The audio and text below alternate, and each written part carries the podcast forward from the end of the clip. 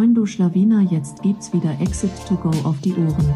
Das ist der Amazon Podcast, in dem dir Dustin und Johannes zeigen, wie sie Amazon Unternehmen aufbauen und anschließend verkaufen. Dieser Podcast wird unterstützt von Dragonflip. Dragonflip ist der führende Broker für E-Commerce-Brands.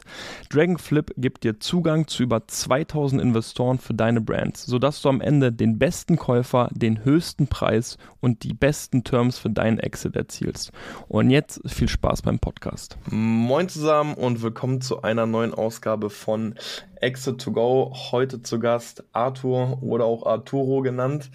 Äh, ich hole mal wieder aus, äh, mir ist mir aufgefallen, ich, den äh, Satz sage ich ganz oft am Anfang, wenn ich äh, bekannte Leute hier habe. Ich hole mal ein bisschen aus, wie ich Arthur kennengelernt habe. Arthur hat uns irgendwann mal angeschrieben, ähm, weil er unseren Podcast gehört hat und tatsächlich kommt Arthur aus Düsseldorf. Also haben wir uns mal getroffen, ein bisschen geschnackt und irgendwie ist daraus ja so eine kleine Business-Freundschaft mittlerweile entstanden. Ich habe Arthur schon im Büro besucht und dann haben wir uns gedacht, ey, Arthur wäre eigentlich mal ein perfekter Gast für den Podcast. Warum?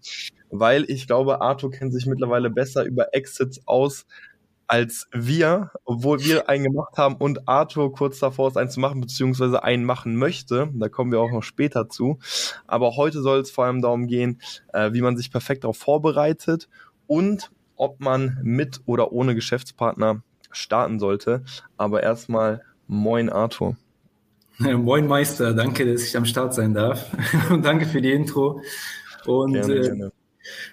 Ob ich jetzt besser bin, halte ich jetzt mal für ein Gerücht. Äh, aber danke für die Anerkennung auf jeden Fall. ja, muss man, muss man einfach neidlos anerkennen. Als wir gesprochen haben, muss man schon sagen, ey, äh, du hast ja wirklich ja schon viele Gedanken dazu gemacht und auch einfach viel äh, Recherche schon betrieben. Und wir stellen ja nachher auch ein paar Sachen zur Verfügung. Aber ich habe mir halt gedacht, bevor wir reinstarten, also in das ganze Exit-Thema haben wir gerade vorhin kurz besprochen, lass uns doch mal ein bisschen über das Thema ähm, sprechen, wie du dazu gekommen bist, weil ich glaube, was bei dir so ein bisschen vielleicht atypisch ist. Ich glaube, ganz viele fangen ja einfach mit Amazon FBA an, sind alleine und holen vielleicht später Leute dazu. Und du bist ja quasi direkt mit einem Geschäftspartner ins Amazon Game gestartet, richtig?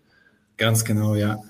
Perfekt. Und wenn, wenn du jetzt so zurückblickst, so, was sagst du, was waren so deine größten Learnings? Was würdest du vielleicht anders machen oder war alles genau perfekt? Ähm, das würde mich mal interessieren, wenn wir da so ein bisschen an den Anfang zurückgehen. Oder was könntest du generell Leuten empfehlen, wenn sie mit einem Geschäftspartner starten wollen? Okay, also äh, grundsätzlich würde ich erstmal sehr vorsichtig mittlerweile daran gehen, ob ich jetzt ähm, eine Geschäftsbeziehung angehe, also in Form von Anteilen, also wenn man zum Beispiel eine Firma gründet oder so. Das äh, war mir am Anfang nicht bewusst. Äh, bei mir ist das auf jeden Fall super. Es ist eine glückliche Fügung gewesen, sage ich mal. Und ich bin sehr, sehr happy. Allerdings waren mir damals die Risiken nicht bewusst und heute schon, weil wenn du mit einem Menschen in diese Geschäftsbeziehung eingehst und äh, mit einem Menschen gründest, dann heiratest du den quasi auch. Und ich spreche da aus Erfahrung, ich bin selber verheiratet, aber wenn du jetzt einen Menschen ähm, mit einem Menschen gründest, du arbeitest ja und 40 Stunden in der Woche oder mehr ist ja einfach die, der größte Teil deiner Lebenszeit, verbringst du dann auf der Arbeit und damit auch mit diesem Menschen am Ende des Tages. Und das muss wohl überlegt sein halt vor allem machst du es ja dann für mehrere Jahre in der, in der Regel. Und das ähm, war mir am Anfang nicht so krass bewusst. Ist aber auch alles gut gelaufen, zum Glück. ja. Ich bin komplett bei dir. Also, du musst dich halt auch einfach zu 100 Prozent auf die Person einlassen. Wie war das eigentlich bei euch? Kanntet ihr euch schon vorher gut oder wie? Das war die zweite Frage. Genau, ja. ja. Also bei, bei, uns war es im Grunde genommen so, wir haben im gleichen Gebäude gearbeitet und dann haben wir uns mhm. kennengelernt und hatten Glück gehabt, weil er hatte im Grunde genommen die Produkte, die wir heute vertreiben schon. Also der hatte die Produktpipeline und er hatte die mhm. Hersteller.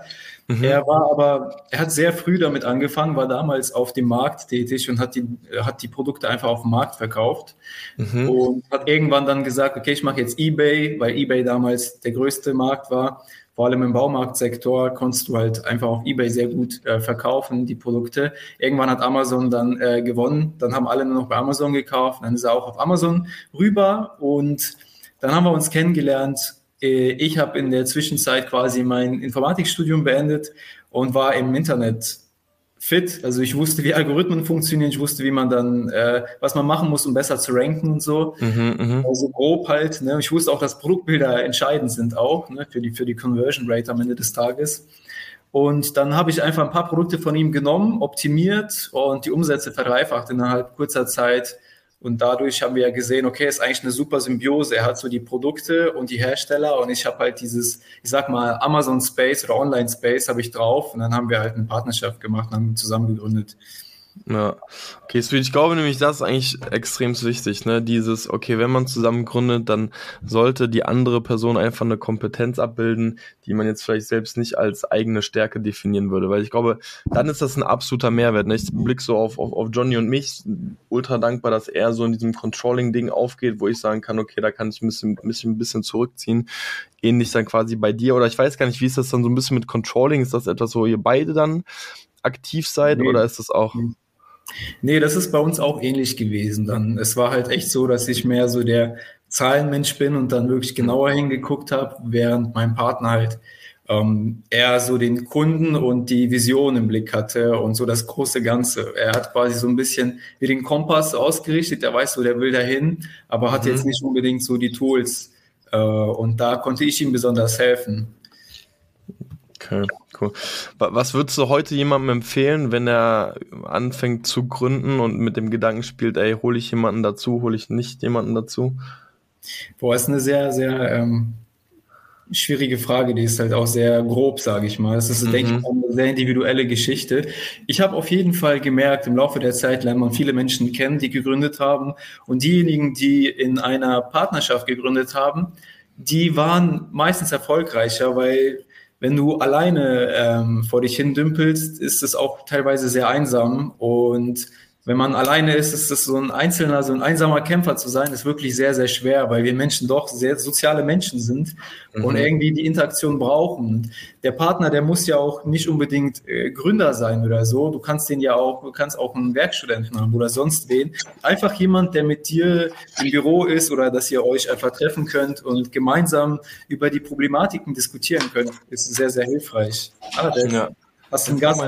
Ja, nee, mein Hund kommt hier gerade, aber genau. der beruhigt sich gleich wieder. Ähm, Jemanden zu haben, den du einfach erzählen kannst. Oft ist es so, dass wenn du redest und über ein Problem berichtest, dann selber quasi reflektierst und äh, Ideen bekommst. Wenn du aber nur die Wand vor dir hast, dann ist es sehr schwer, dann äh, so bin ich auch bei dir, plus ich habe halt immer das Gefühl, also ich habe ja quasi alleine gegründet, ich habe Johnny später zugeholt. Ich, du hast halt immer einen ganz anderen Sparringpartner noch, ne? Also es werden dann Dinge von einem Geschäftspartner angesprochen, die du selbst vielleicht, auf die du selbst gar nicht gekommen wärst und hast du halt so ein, ja. du hast ja quasi, wenn du gründest, alleine bist, selbst einen Austausch mit dir die ganze Zeit. Du hinterfragst ja auch, was du machst und stellst ja auch die Frage, ist das das richtige Produkt, ist es nicht das richtige Produkt? Soll ich Fremdkapital aufnehmen, soll ich nicht Fremdkapital aufnehmen? Aber mit einer zusätzlichen Person ist das nochmal eine ganz andere Dynamik, ne? Deswegen, das ist auch ein spannender Punkt, denke ich, ja. Aber es hat halt auch viele Bedingungen, weil diese zusätzliche Person halt auch förderlich sein muss für das Unternehmen. Es gibt auch mhm. Gegenbeispiele, wo diese zusätzliche Person im Grunde genommen, wo es eher um die Freundschaft geht und nicht um das mhm. Geschäft. True ja, dann true. kommen diese, die, dann kommen diese Menschen und geben dir nicht dieses ehrliche Feedback, sondern versuchen einfach nett zu sein dir gegenüber um die Fre um der Freundschaftswillen. Dann geht das Business den Bach unter, aber mhm. Hauptsache die Freundschaft ist dann okay und so. Das habe ich auch gesehen. Da muss man halt sehr gut aufpassen, dass das halt auch eine Win-Win-Situation ist. Ne? Also wir wollen also ne, wir wollen gemeinsam Wert schaffen und dafür müssen halt auch beide ins Boot ziehen. Ich, es ist nicht einfach. Ähm, konsequent, ehrlich und transparent Feedback zu geben. Es ist leicht gesagt, aber es ist definitiv nicht leicht. Vor allem der, der Ton macht die Musik, also auch die Frage, wie wir Feedback geben, ist sehr entscheidend. Fühlt sich der ja. Gegenüber am Ende des Tages nach deinem Feedback genauso gut oder besser oder nicht? Das ist sehr, sehr schwer. Mir gelingt das sehr selten leider. Oder fühlt die Person sich angegriffen? Ja.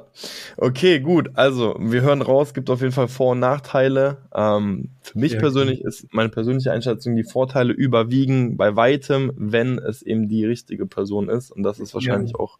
Wenn man so einen Partner hat wie bei dir, dann keine Frage. Ja. Aber gut, okay, dann, dann lass uns jetzt noch mal so ein bisschen langsam den, den Schlenker machen. Du bist ähm, Co-Founder, ich glaube, die Marke haben wir jetzt noch gerade gar nicht genannt, äh, von Falkenwald. Lustigerweise ähm, kannte ich auch schon vorher. Also wir haben, wir sind nicht in der gleichen Nische aktiv, aber wenn man Produktrecherche im Bereich Baumarkt macht, äh, findet man euch früher oder später, sage ich mal. Also jeden, jeder, der vielleicht Falkenwald schon mal gesehen hat, der weiß jetzt Bescheid, wer dahinter steckt.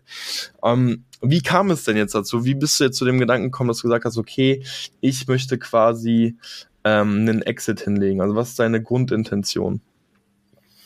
Also die Grundintention ist ganz einfach. Als wir beide gegründet haben, haben wir gesagt, wir machen die Exit-Strategie. Wir hatten gar keine Ahnung, also, also ich zumindest, vielleicht, vielleicht äh, mein Kollege schon, äh, aber ich hatte gar keine Ahnung am Ende, was das bedeutet. Aber damals kursierten schon ein paar Videos, also wir reden von 2019, Anfang 2019, so mhm. Februar mhm. oder so. Da gab es auch schon ein paar Videos so mit Holdingstruktur und dass man es verkaufen kann und so. Und ich fand mhm. die Idee eigentlich ganz gut, einfach dann zu sagen, okay, wir verkaufen das Ganze und dann gucken wir, wie es läuft. Das heißt, die, der, der wir sind mit der mit dem Exit gestartet quasi, also mit dem Ziel. Ich habe damals auch Slides gemacht, so wir haben damals gesagt, wir wollen so und so viel äh, äh, haben für den Exit. Und dann haben wir eine Roadmap gemacht, so Reverse Engineering, wie viele Produkte, welche Margen brauchen wir, damit wir das Ziel dann 2023 erreichen. Ich meine, in knapp zwei Monaten haben wir 2023 mittlerweile, also höchste Eisenbahn über den Exit zu reden. Sehr gut. Das heißt, für dich war es von Anfang an klar, weil du sozusagen, für, weil für dich Amazon FBA einfach jetzt ein zwei, drei Jahres-Projekt war, ist oder? Naja, also ich habe nicht, äh, nicht, nicht, nicht gedacht, dass das so erfolgreich wird, wie es ist, muss ich sagen. Weil ich, ich sehe halt auch immer wieder, wie viele Menschen es probieren ähm, wir haben einfach das große Glück, das ist, glaube ich, auch ein entscheidender Punkt. Ich sehe halt, meistens sind die erfolgreich, die mit ihrem ersten Produkt einen Hit, also so ein Home Run äh, schaffen. Es ist, mhm. ich sehe ganz selten Leute, die ein Produkt launchen, fail, nochmal ein Produkt launchen, wieder fail und dann beim dritten, vierten es schaffen. Das ist meistens so das erste Produkt, das muss ballern und dann kommt man das Ganze, dann kommt das Ganze ins Rollen, dann funktioniert. Ach, krass. Bei mir war es tatsächlich so, äh, ich glaube, mein erstes Produkt hatte ich 2017 auf dem Markt. Äh, war ein Fail. Also nicht, nicht Geld verbrannt, aber so ziemlich Break-Even rausgegangen. Ich weiß noch, ich hatte, ich hatte gar keine richtige Kalkulation. Es war so, es war so absurd damals. Ich weiß nicht, ob ich das jemals erzählt habe. Ich habe damals, musst du dir vorstellen, alle Kosten auf einer DIN A4-Seite mir irgendwo notiert und dann noch so mit einem Radiergummi Sachen weggemacht, weil sich Preise geändert haben. Und dann habe ich gedacht, am Moment, jetzt ist der US-Dollar ja wieder ein anderer als, als gestern. Ey, das war so absurd, wie ich damals Sachen kalkuliert habe. Erstes Pro Produkt ein Fail, ich weiß bis heute nicht, ist Break-Even, ist mit minus 30, ich glaube, wie gesagt, äh, leicht Break-Even. Äh, zweites Produkt auch ein Fail und mein drittes tatsächlich ist erst ähm, äh, angelaufen. Geil. Aber ich verstehe schon, was du meinst. Also das äh, ist schon besonders. Ja, ich verstehe schon, was du meinst. Klar, wenn man ein Produkt macht, so und du hast einfach diesen Proof, okay, das, was ich mache, es funktioniert, dann interessiert dich wahrscheinlich ein Fail danach nicht mehr ganz so stark, weil du schon den Proof hast. Okay, dann probier es jetzt einfach nochmal. Ich habe ja schon gesehen, dass es funktioniert. Deswegen, ich bin schon bei dir. Kann ich schon verstehen, ja. Ein sehr, sehr guter Freund von mir hat halt äh, gestartet mit seinem ersten Produkt. Dann mhm. kamen die ersten zwei, drei Bewertungen rein, so schlechte Bewertungen. Und mhm. dann war für den so, okay, Amazon FBA ist tot. Heute ist er wahrscheinlich also einer der erfolgreichsten FBA-Seller, die ich kenne persönlich. Ach, also, krass. Äh. ja, ja, das ist sehr emotional auch. Okay. Das heißt, also, du hast gestartet es war jetzt nicht so, dass du gesagt hast, okay, das ist jetzt ein zwei, drei Jahres Projekt, sondern du hast jetzt einfach gedacht, okay, wir starten mal, warst selbst überrascht, wie erfolgreich es angelaufen ist. Ich meine, was sagst, ist die Alternative? Ne? Also ich war damals ein Student, äh, habe mhm. das äh, hab Masterstudium äh, abgeschlossen, hatte bereits, äh, dadurch, dass ich dual studiert habe im, im Bachelor, hatte ich auch schon Arbeitserfahrung und die Alternative mhm. war halt, ich sag mal, der 9-to-5-Job wo ich äh, gezwungen bin, zeitlich ähm, und, und örtlich da zu sein und wo ich mir die Mitarbeiter nicht aussuchen kann. Also ich mhm. sprich, was heißt Mitarbeiter? Ich kann mir nicht aussuchen, mit wem ich arbeite. Ich kann ja auch jetzt entscheiden, ob ich jetzt mit dir Lust habe, den Podcast zu machen oder nicht. Diese ja, Freiheit ja. ich in einem Beruf nicht. Und das war mir, das war die Alternative. Deswegen wollte ich auf jeden Fall probieren und Im Studium lernt man viele ähm, Leute kennen. Ich glaube, das war auch der größte Mehrwert. Also an alle, die studieren, äh, ja, das Netzwerk ist sehr, sehr wertvoll am Ende des Tages, weil man da die gute Leute findet. True. Ja, ich will ja tatsächlich auch noch nebenbei äh, Abendstudium am, am machen, weil keine Ahnung, ich habe einfach so gedacht, klar, Netzwerk ist eine Sache, aber ich finde so in einem Studium manchmal ist es einfach so makroperspektivisch, einfach da werden Dinge angesprochen. Also klar, du wirst niemals in einem Studium lernen, ey, was ist der eine Hebel für dein Listing, damit die Conversion Rate höher ist. Das ist die falsche Herangehensweise, glaube ich, auch wenn du mit dieser Einstellung ans Studium gehst. Aber es glaube ich, es werden nochmal ganz grob Türen geöffnet, wo du einfach vielleicht noch gar nicht wusstest, okay, das ist vielleicht auch einfach ein spannendes Ding. Deswegen, es gibt ja viele Entrepreneure Entrepreneure, finde ich, die sagen so, ja, School failed me oder so, ne? Das, das hört man ja auch immer wieder. Ich verstehe den Ansatz, natürlich lernst du recht wenig in der operativen, aber trotzdem, also ich bin, ich ein Studium, äh, Schule niemals, niemals schlecht reden, weil ich finde, dass du vor allem auch Disziplin lernst, ne? Das ist etwas, und ich, ich hatte auch jemanden hier aus dem, so ein bisschen Bereich Persönlichkeitsentwicklung im, im, im Podcast und ich, für mich war irgendwann so klar, ey, ich finde, eigentlich brauchst du vor allem einfach Disziplin, um in diesem Geschäft erfolgreich zu werden, weil Amazon FBA zum Beispiel finde ich jetzt persönlich auch, es ist nicht ultra Rocket Science, so, du musst, das ist, wir erfinden hier nirgendwo ein Rad neu, klar, wir machen auch Produkte besser und machen uns Gedanken, aber das ist überwiegend, finde ich, einfach Disziplin. Also wenn sich jemand hinsetzt und das zwei Jahre macht und die Dinge einfach richtig macht, so ist eher schwer hier zu failen als, äh, als äh, ein Home Run wirst vielleicht jetzt nicht direkt hinlegen, aber zumindest einfach funktionierende Produkte auf den Markt zu bringen. Ja. Sehr gut, okay. Dann lass uns doch jetzt mal so ein bisschen eintauchen, also Exit. Ähm, was ich mega spannend fand, ne, als wir uns ausgetauscht haben, ist, wie sehr du dich schon darauf vorbereitet hast, wie viel Recherche du schon gemacht hast und im Grunde, wie viel du schon einfach über das Thema Exit weißt. Und was ich auch einfach voll spannend fand, du hast gesagt, ey, dir wird's oder dir ist extrem wichtig, ähm, ein Exit-Team um dich herum zu bauen. Das heißt, du hast mittlerweile auch, glaube ich, so den einen oder anderen Ansprechpartner. Ähm, magst du da so ein bisschen was zu erzählen? Also was glaubst du, wen sollte man vor allem in so einem Exit-Team haben und warum? Okay, cool. Danke für die Überleitung. Richtig gut gemacht. ähm, ja, für, die, für das Exit-Team. Also äh, warum, warum braucht man überhaupt ein Exit-Team? Ne? Oder also ist ja nicht unbedingt notwendig. Allerdings äh, weil ich jetzt den Exit machen will, habe ich einfach Menschen gefragt, die bereits den Exit hinter sich haben. Und die meisten haben gesagt, egal ob mit, äh, ob, ob sie jetzt zum, beispielsweise, ob sie mit Berater oder ohne Berater den Exit gemacht haben. Die meisten haben gesagt, nimm auf jeden Fall bei dem ersten Verkauf einen Berater, das kann ich dir empfehlen. Das haben so, mhm. das waren die meisten, das war so der, also grundsätzlich, auch da muss man natürlich aufpassen, es gibt äh, individuelle Geschichten, wo man nochmal hin und her gucken muss, aber grundsätzlich empfehlen die meisten mit einem Berater zu gehen. Das heißt, jemand, der bereits viele Verkäufe einfach begleitet hat und schon die ganzen Dinge, die ganzen Wege gegangen ist und auch einfach gut sagen kann, äh, wo und was man ansetzen kann. Ne? Der klassisch, das klassische Beispiel, 2021 war ja Riesenboom, ähm, extrem hohe ähm, Verkaufspreise wurden erzielt und dann gab es halt eine Struktur, wo man irgendwie 60 Prozent oder 70 Prozent upfront bekommen hat und dann hätte man 30 bis 40 Prozent dann nachher bekommen müssen, aber der, ähm, der Werkstudent hat nicht nachbestellt und dann gab es keine Sales und dann gab es nie ein Earnout oder so.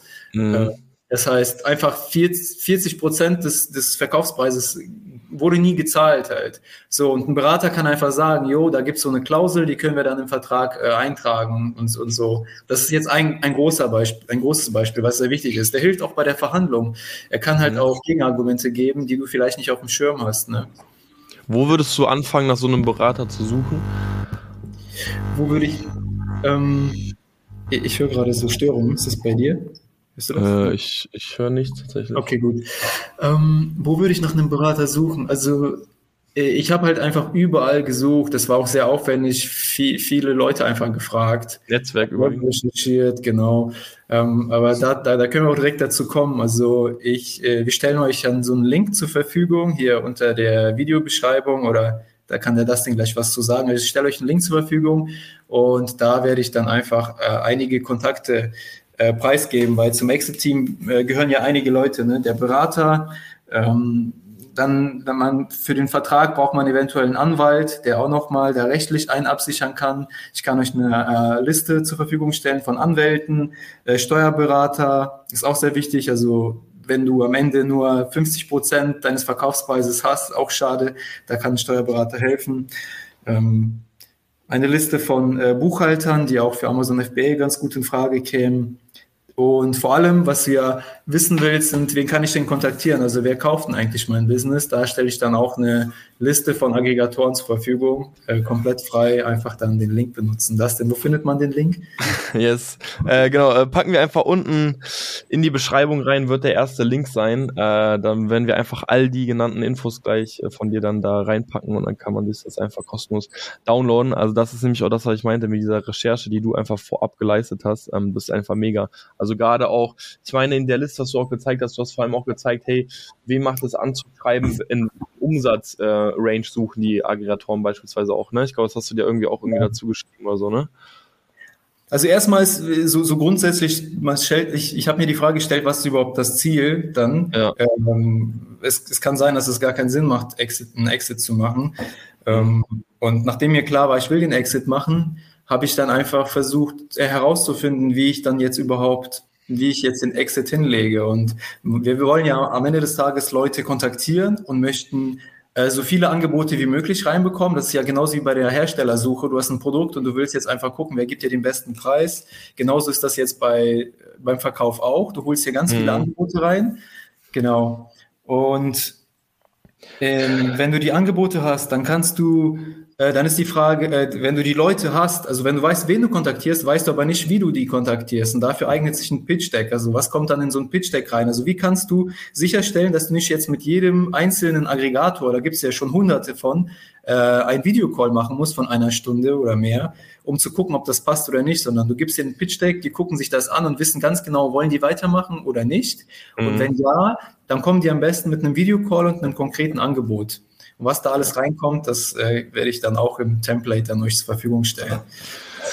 Ihr merkt schon, also ich glaube, da sollte jeder gleich mal in die Beschreibung gucken. Da ist auf jeden Fall eine Menge Mehrwert. Also ich bin absolut bei dir. Wir hatten damals tatsächlich auch ein kleines Pitch-Deck. Ähm, ich glaube, du ersparst ja einfach eine Menge Zeit dadurch, ne? weil wahrscheinlich werden immer die gleichen Rückfragen von den Aggregatoren auch einfach kommen und du beantwortest es einfach vorab. Oder man kann einfach viel schneller sehen oder entscheiden, okay, macht das überhaupt Sinn oder nicht, weil natürlich wollen die Aggregatoren auch dich erstmal vielleicht ein bisschen kennenlernen und es gibt diese Kennenlerngespräche, ich glaube, da muss man so ein bisschen durch, aber es gibt, glaube ich, schon diese diese Phase 1, wo man erstmal guckt, okay, passt das überhaupt grob zusammen und dann können die das Pitch Deck überfliegen und braucht, dann braucht nicht jeder vielleicht irgendwie Zugang zum Sellerbot oder so. Deswegen finde ich das auf jeden Fall auch einen absolut sinnvollen Punkt. Ähm, ganz kurz noch zum ähm, Berater, das würde mich nochmal interessieren. Die nehmen ja ganz häufig einfach einen prozentualen Anteil dann von dem schlussendlichen Verkaufspreis. Ich glaube, viele stellen sich so ein bisschen die Frage, ey, holt der Berater wirklich diesen Mehrwert raus von diesem prozentualen Anteil? Und da fand ich, hattest du nämlich, da haben wir ja letztens drüber gesprochen, so einen interessanten Ansatz, dass du gesagt hast, ja, es gibt diesen prozentualen Anteil, aber der muss ja auch nicht in Stein gemeißelt sein, weil du kannst ja auf den Berater zugehen und sagen, ey, ich habe ja schon ein bisschen Arbeit geleistet, lass uns doch nochmal über diesen äh, prozentualen Anteil sprechen. Magst du da noch ganz kurz was zu sagen? Ja, genau. Also wenn man einen Berater sich reinholt, dann wollen die die sogenannte Success Fee. Also sobald dann der Deal gemacht wurde und Geld fließt, möchten die einfach zum Beispiel äh, sechs bis äh, zehn Prozent haben jetzt mhm. äh, von dem äh, Exit-Preis. Und was, was mein Problem war erstmal bei den Beratern war, ich konnte nicht beurteilen, ob die überhaupt das, ob es sich das lohnt, weil erstmal habe ich gedacht, ja gut, ich kann mir diese äh, Prozente auch sparen und kann einfach die zehn Prozent mehr bekommen. Ähm, und ich kann nicht beurteilen, ob die das überhaupt rausgeholt haben. Deswegen habe ich gesagt, okay, ich äh, gehe erstmal selber raus und hole mir Angebote rein und lass uns sagen, ich habe jetzt äh, Angebote und die sind, man kriegt dafür jetzt 100 Euro. Und wenn jetzt der Berater startet und das beste Angebot, was er hinbekommt, sind auch 100 Euro, dann habe ich halt, kann ich schon mal beurteilen, dass er nicht gute Arbeit geleistet hat und dass es weiter, äh, weitergehen soll zum Beispiel. Das ist ein wichtiger Punkt gewesen. Und der zweite Punkt ist, wenn du mit einer Liste kommst, also du hast zum Beispiel fünf potenzielle Käufer oder so, dann kannst du halt auch an den Berater treten. Ich würd, jetzt wird mich jeder Berater hassen wahrscheinlich. Du kannst, äh, Berater kannst halt, hassen diesen Trick. Genau, du kannst halt eine Reduced Success Fee anfragen, indem du sagst, okay, wenn du kannst in den Vertrag aufnehmen, wenn, wenn am Ende der, der Käufer einer der fünf ist, die ich gefunden habe, dann möchte ich gerne statt 10% nur weniger Prozent zahlen. Und dann muss man natürlich verhandeln und gucken, wie, inwieweit einer dann einem entgegenkommt. Genau, aber auch da ist auch ein, ein weiterer äh, Pluspunkt, warum es sinnvoll sein kann, es selber zu machen. Also einmal den Berater beurteilen können, ob er das wirklich wert ist, das Geld, weil in der Regel ist er es. Wir mhm. können uns das nicht vorstellen, aber meistens sind die Berater einfach besser. Und du kannst es aber dann beurteilen. Und du kannst halt verhandeln, dann zumindest. Ja. Bei den Eltern, die du selber gefunden hast. Würdest du auch mit einem Berater, also ich weiß gar nicht, das, bist du an irgendeinem Broker rangetreten? Shoutout an unseren ähm, Sponsor Dragonflip natürlich an dieser Stelle. Aber äh, kam das für dich auch in Frage, mit einem äh, Broker zusammenzuarbeiten oder war das für dich so nicht? Nimm dann lieber, weil jetzt mal angenommen, du nimmst noch einen Broker und einen Berater, dann bist du ja schon mal äh, grob 20 Prozent äh, vom VK wieder, wieder los. Genau, das ist auch so ein äh, Punkt. Also egal, ob du mit Broker oder ähm, Berater arbeitest, äh, du bindest dich, also wenn du dich vertraglich einigst, also man unterschreibt dann so ein Engagement Letter, also diese Absichtserklärung und die ist im Grunde genommen, hat die einfach den Zweck, diese Exklusivität zu haben. Also wenn du mit Dragonflip gehst, dann wollen die einfach eine gewisse Zeit sicherstellen, dass wenn du verkaufst in der Zeit, dass sie dann den vom Kuchen was abbekommen. Und ich würde dann Broker und Berater persönlich nicht unbedingt machen, aber es ist sehr individuell. Ich würde erstmal mhm. mit dem Berater gehen, ein Vorgespräch führen und so und dann wird sich auch herausstellen, ob ein Broker Sinn macht oder nicht, weil in vielen Fällen macht es halt keinen Sinn und in vielen Fällen aber auch schon. Ich habe auch Broker kontaktiert, um einfach zu gucken, was da ist. Die haben halt andere Success Fees und andere Bedingungen äh, habe dann auch Berater gehabt, die haben auch andere Bedingungen. Jeder hat so seinen Wert. Am Ende des Tages, warum ist ein Broker und ein äh, interessanten Broker ist interessant, weil er eine große Buyer-List hat, also eine große ja. Käuferschaft, ein großes Netzwerk an potenziellen Käufern und die Leute gehen da drauf. Amazon ist ja auch ein Marktplatz, wo die Leute einfach nur drauf gehen. Das heißt, die haben hohen Traffic und sie haben einfach so ein Proof als Third Party, während ein Berater halt nicht so eine hohe Reichweite in der Regel hat, aber einen persönlichen Kontakt dann, einen sehr intensiven Kontakt und der auch in deinem Interesse handelt. Also der guckt sich in der Regel intensiver das Ganze an und ist auch in den Gesprächen intensiver beteiligt. So mein Verständnis bisher. Ja, also da muss ich ja sagen, da war ich sehr fasziniert von Dragonflip tatsächlich. Äh, klar, ich muss das jetzt so sagen, denken die, aber das ist ein absolut richtiger Punkt, nämlich also wenn du einen Aggregator, wenn du rausgehst, gehen glaube ich ganz, ganz viele an Aggregatoren. Dragonflip oder nimm irgendeinen anderen Broker von mir aus auch, die haben Listen von Privatinvestoren oder von Leuten, die auf Geld sitzen und sich vielleicht mit E-Commerce selbstständig machen wollen, wo die denken, ey, das ist ein super Einstieg. Das heißt, du kannst auch da einfach mit ganz, ganz anderen Leuten sprechen, als eben nur dieses Aggregatoren-Game. Also die haben nochmal einen ganz anderen Pool vor allem an einer ja. Ankäuferliste. Egal welchen Broker du nimmst. So, das ist ja auch eine deren Hauptaufgaben, diese, diese Liste immer weiter zum Wachsen zu bringen ähm, und einfach möglichst viel Traffic, wie du ja selbst schon gesagt hast, auf die Listen zu holen, um da einfach diese, dieses Käuferinteresse äh, auch zu schaffen. Ja. Also ich, ich kann auch gerade nicht beurteilen, ob jetzt Broker oder Berater und Vor- und Nachteile. Ne? Aber beide machen auf jeden Fall in der Regel den Job sehr gut und haben ihre Vorzüge. Bei, bei dir, du arbeitest jetzt schon fix mit dem Berater zusammen, also du bist schon in diesem Stage-Stadium, dass du sagst, okay, du hast jetzt einen fixen Berater, mit dem ihr derzeit sucht oder an welchem, an welcher Stage, an welchem Stadium bist du gerade? Äh, tatsächlich äh, sind wir gerade, also ich hatte ganz viele ähm, ähm, diese Absichtserklärungen von den Beratern angefragt und habe sie einfach mhm. gegenübergestellt und habe jetzt einfach entschieden, mit welchen wir gemeinsam gehen. Und wir bauen das gerade auf. Also es ist noch nicht unterschrieben, diese Absichtserklärung, aber äh, dieses Engagement Letter meine ich. Äh, aber mhm. wir sind jetzt kurz davor. Okay, sweet. Was, was würdest du sagen, sollte man auch noch unbedingt äh, vorbereiten, bevor man jetzt auf die Suche geht? Ich meine, klar, ich denke mal so Financials, ähm, da können wir vielleicht auch noch ein bisschen grob drüber sprechen. Ähm, du hast gerade auch noch gesagt, so ein bisschen Buchhaltung, Steuerberater auch im Team. Gibt es da so konkrete Dinge, wo du sagen würdest, siehst du viele Fehler oder würdest du einfach vielen empfehlen, das einfach direkt vorzubereiten?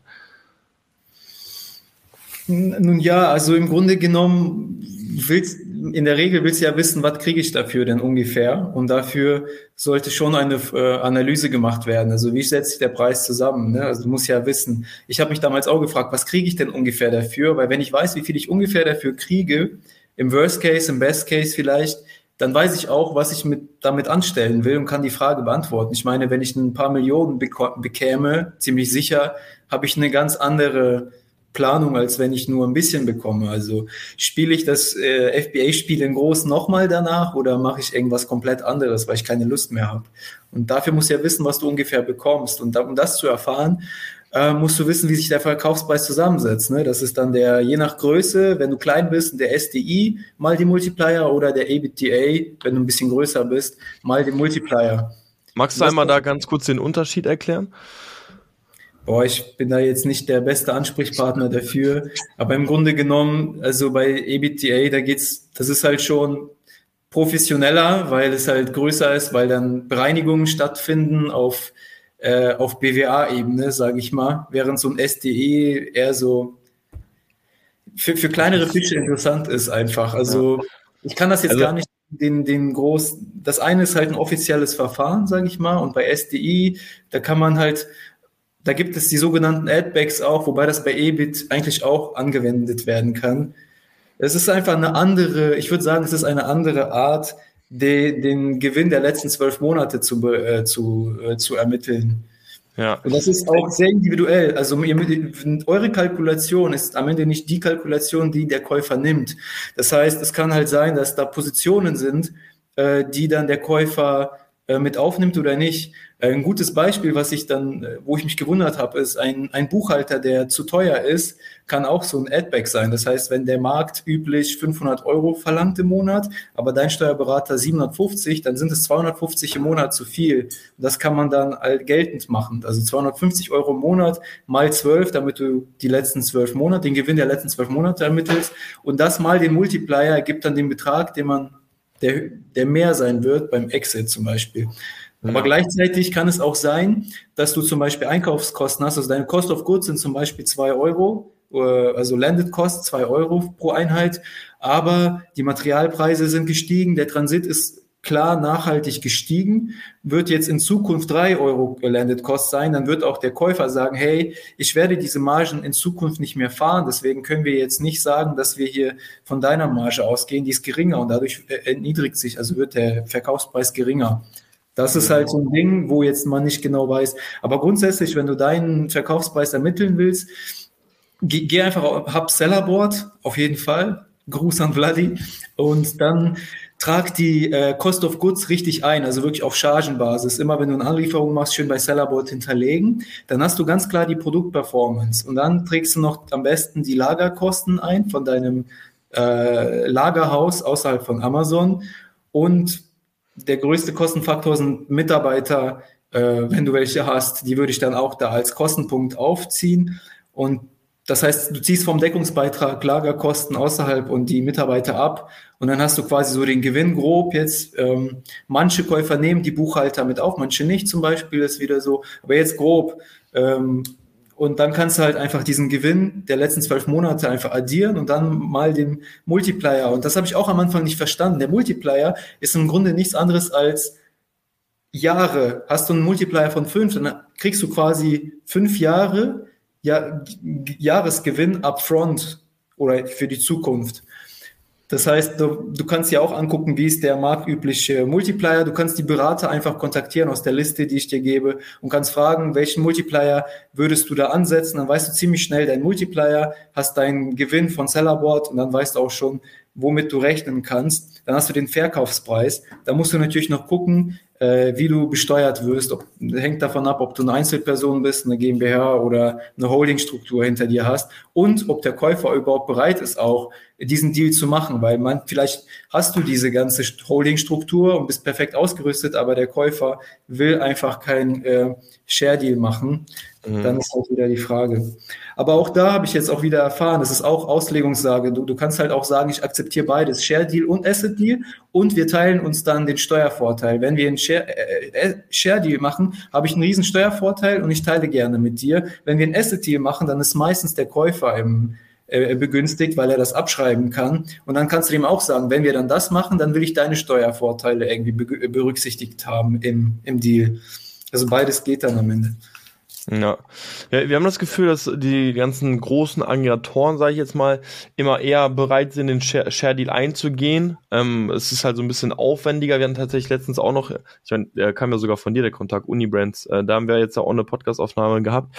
Ähm, die haben auch gesagt, mittlerweile ganz ehrlich, so ob Share Deal oder Asset Deal, wir sind mittlerweile ziemlich offen für beides. Share Deal, da muss einem nur bewusst sein, dass es einfach so ein bisschen mehr Zeit vor allem auch in Anspruch nimmt, ne? Da einfach viel mehr auch geprüft wird. Ja, also der, der große Punkt, ob Share Deal oder Asset Deal, die, also der, das große Argument ist, wenn du ein, ähm, wenn du ein Share Deal machst, bei einem Share Deal werden ja komplett die Anteile genommen und bei den Anteilen äh, verkauft, also wirklich das Unternehmen. Und es kann sein, dass das Unternehmen irgendwelche versteckte Verbindlichkeiten genau. hat, zum Beispiel Verträge mit äh, Mitarbeitern, dass die irgendwie Gewinnbeteiligung haben und, und, und, alles, was der Käufer potenziell nicht weiß, irgendwelche Zinsen, die noch gezahlt werden müssen oder sonst wie, das wissen die alles nicht. Und was dann normalerweise gemacht wird, die haben dann einfach eine Kanzlei, also der Käufer hat dann eine Kanzlei, der Aggregator hat eine Kanzlei und die prüfen dann das Ganze und diese Prüfung kostet dann einfach 30 bis 50 K, wenn das jetzt so eine Firma ist. Und bei einem, wenn, wenn, dein, wenn deine Firma sehr klein ist und dein, dein, dein Jahresgewinn 30k ist, dann macht das ja gar keinen Sinn, dann verdient keiner. Dann haben die das gecheckt, also das werden die ja in Rechnung stellen und dann lohnt sich das Ganze nicht. Das ist eigentlich so einer der Punkte. Äh, was, was strebst du an zu machen? Im Grunde genommen bin ich mittlerweile offen für alles. Ähm, hängt davon ab, wie der äh, Käufer natürlich dann auch aufgestellt ist. Muss am Ende des Tages eine Win-Win-Situation sein. Hm. Aber im Grunde wäre für dich beides einfach denkbar. Weil die meisten. Ja, die, also, die meisten Verkäufer, wenn die Struktur stimmt, wollen ja dann meistens eher den Share Deal.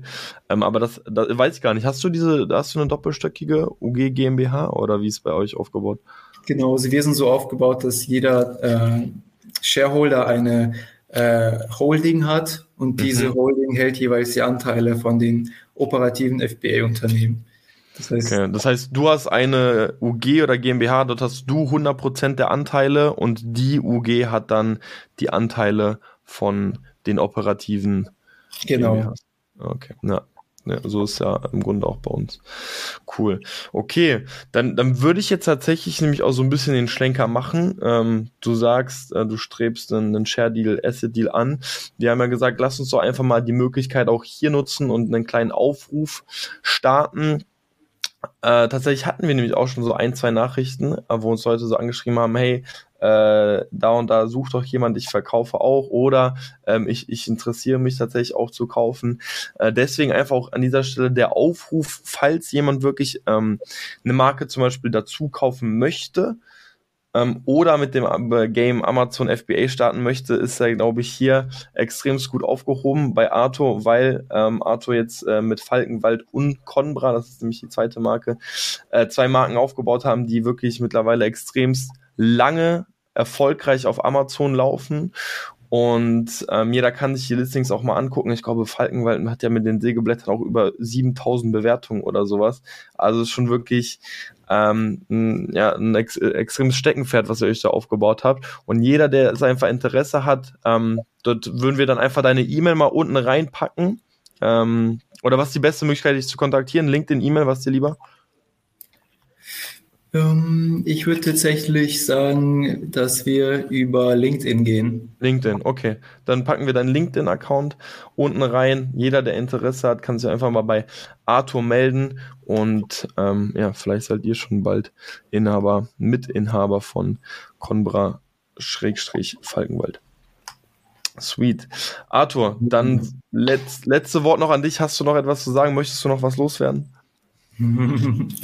Ja, also die, es gibt diese zwei Firmen, das sind, also die beide Marken sind in einer, in, in, jeweils in einer eigenen Firma und beide Marken stehen zum Verkauf. Ähm, ihr könnt gerne mich kontaktieren, wenn ihr Interesse habt und ja, über LinkedIn. Ich bin sehr, sehr happy, wenn ihr das tut. Ich freue mich dann äh, auf den Austausch. Genau, dann gibt's ja noch den Link, den ich dann teile. Da werde ich auch ganz viele ja, die ganze, die Buyer-List, ein Pitch-Deck teilen, was wollen die Käufer äh, so sehen, die Aggregatoren, ähm, wo kann man sonst so noch irgendwie sich äh, Käuferschaft reinholen, wie kann man den Kontakt aufbauen, dann die ganzen Kontakte von ähm, Beratern und so weiter, dann könnt ihr euch auch ein bisschen was aussuchen, weil jeder Berater hat auch so seine eigenen Spezialitäten. Manche sind eher auf große, manche auf kleine spezialisiert, je nachdem. Genau. Yes, sweet. Also Leute, holt euch die Vorlagen, kostenlos. Ich weiß nicht, worauf ihr wartet. Ähm, Link in der Beschreibung. Und ich sage danke fürs Zuhören und bis zur nächsten Folge. Ciao, ciao. Ciao und viele Grüße an Johannes. Richtig aus.